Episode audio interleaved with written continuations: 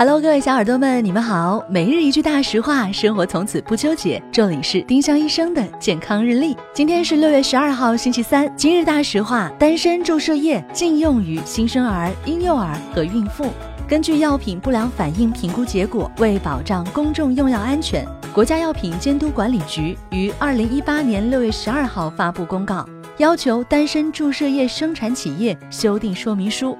标注新生儿、婴幼儿、孕妇禁用。丁香医生让健康流行起来，我们明天再见。本栏目由丁香医生、喜马拉雅、湛庐文化联合出品。